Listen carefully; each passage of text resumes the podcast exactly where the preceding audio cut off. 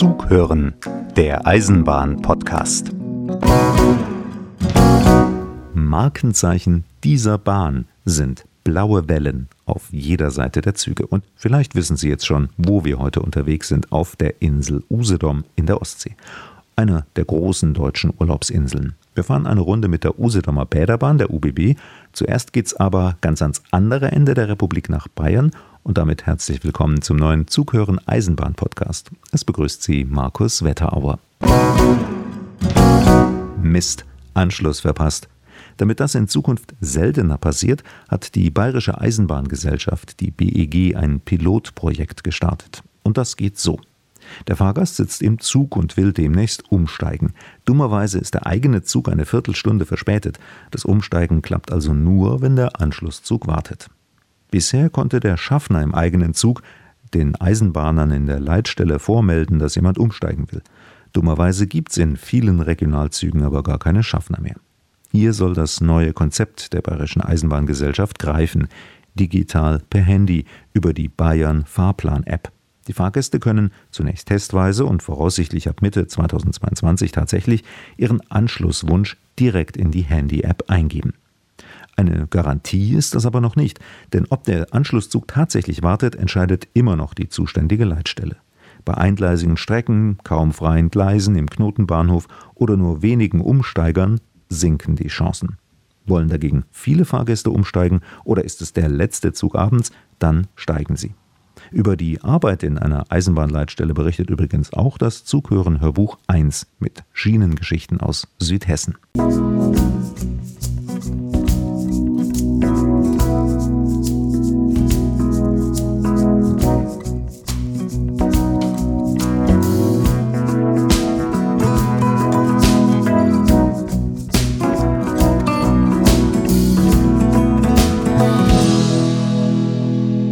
70 Prozent aller Schienenstrecken in Deutschland sollen bis in vier Jahren elektrifiziert sein.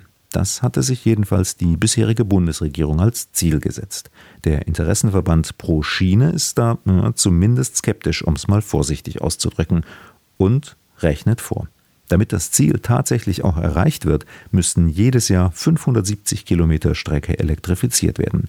In Wirklichkeit sind es aber keine 570 Kilometer, sondern gerade mal 65 also ein bisschen mehr als 10 Prozent des erforderlichen Werts. Gleichzeitig wird für die bisherigen Dieselstrecken mit allerhand anderen Antrieben experimentiert. Biodiesel zum Beispiel oder Wasserstoffantrieb oder Akkuzüge. Davon gibt es jetzt einen neuen Prototypen, der lädt die Akkus ganz fix mit einer Schnellladestation beim Halt an den Bahnhöfen auf. Das geht schneller als der Bau von Oberleitungen und das ist auch entsprechend günstiger. Mit vollem Akku können solche Züge dann 60 bis 80 Kilometer weit fahren und das reicht für kurze Nebenstrecken allemal. nach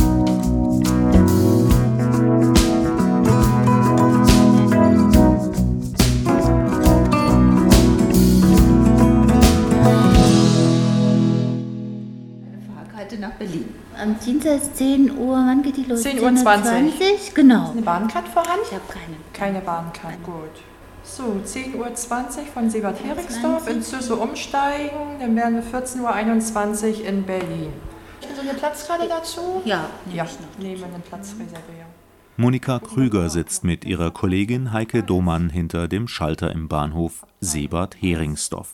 Jetzt, zu Beginn der Hochsaison auf der Insel Usedom, reißt der Strom an Touristen nicht ab. Viele fahren mit dem Zug, mit der Usedomer Bäderbahn UBB. In erster Linie sind es die Touristen, die unsere Insel hier besuchen. Es gibt aber auch ganz viele Einheimische, die dann nach der Saison auch Fernfahrkarten hier lösen und in andere Regionen dann fahren. Am meisten verkaufen wir Tagesfahrten. Mit den Fahrrädern sind auch viele Touristen unterwegs. Tagesfahrradkarten werden auch sehr gut angenommen. Die Leute kommen jedenfalls gern in den eleganten Bahnhof, der Mitte 1894 in dem Seebad eröffnet wurde.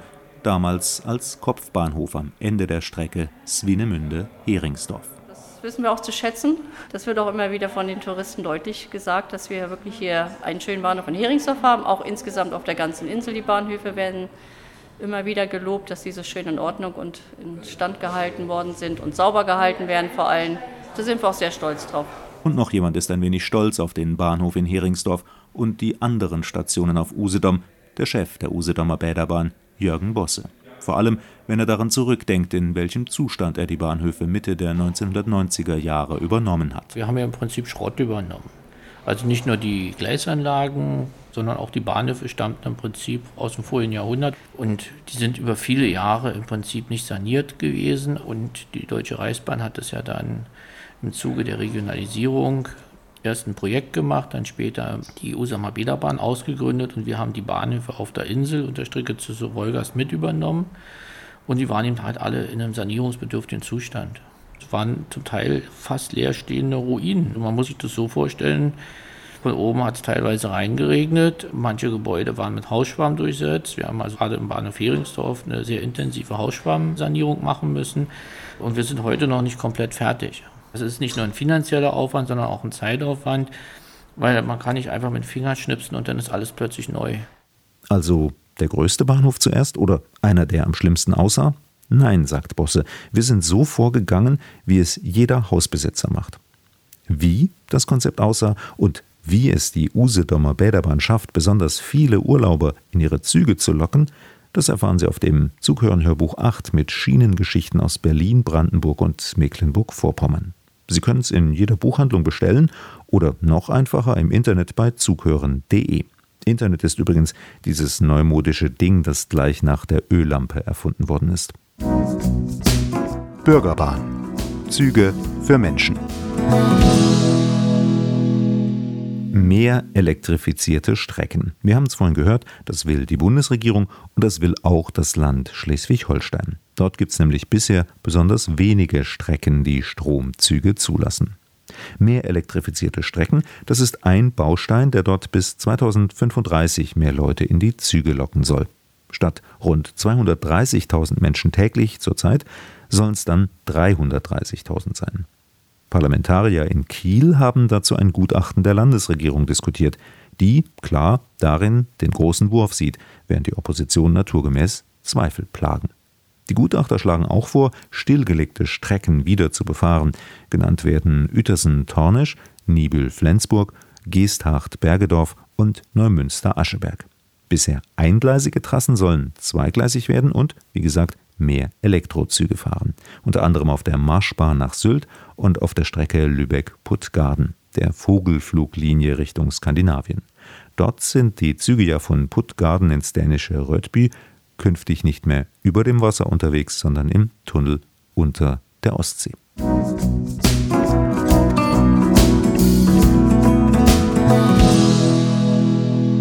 Sind Sie manchmal auch überrascht, welche Begründungen für verspätete Züge durch den Lautsprecher knarzen? Unwetter, kaputte Loks, Personen im Gleis, Warten auf Anschlussreisende, Böschungsbrände und die berühmten Verzögerungen im Betriebsablauf. Vielleicht trauen Sie dem Frieden ja auch nicht immer und wundern sich nur, was gerade mal wieder die Ursache ist, warum Sie länger unterwegs sind als geplant. Aber keine Sorge, es gibt Länder, da sind die Züge noch öfter verspätet und die Begründungen dafür noch abenteuerlicher. Kostprobe gefällig? Im Mutterland der Eisenbahn in Britannien sollte jüngst ein Zug der Eisenbahngesellschaft Avanti West Coast vom Londoner Bahnhof Euston nach Manchester fahren. Kleine Bemerkung am Rand noch: Das Unternehmen heißt nicht zufällig Avanti. Das Wort Avanti ist das italienische Wort für das britische Wort Go Ahead und für das deutsche Wort Vorwärts. Und die Firma Avanti gehört zumindest zum Teil der guten alten italienischen Staatsbahn Trenitalia. Daher vielleicht der Name Avanti West Coast. Jedenfalls macht es sich kurz vor der Abfahrt des Zugs in London eine Katze auf dem Dach der Lok bequem, ganz in der Nähe der 25.000 Volt Oberleitung.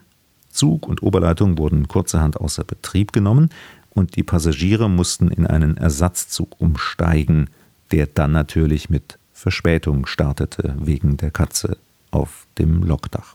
Und die Eisenbahner, die brauchten nach eigenen Angaben zweieinhalb Stunden, um das Tier von der Lok wieder runterzuholen und in Sicherheit zu bringen. Und wie die Eisenbahner hinterher witzelten, sie haben dadurch eine Katastrophe verhindert.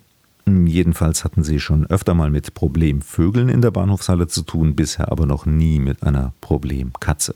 Oder einer Katze, die vielleicht schwarz fahren wollte und dafür eins ihrer sieben Leben riskierte.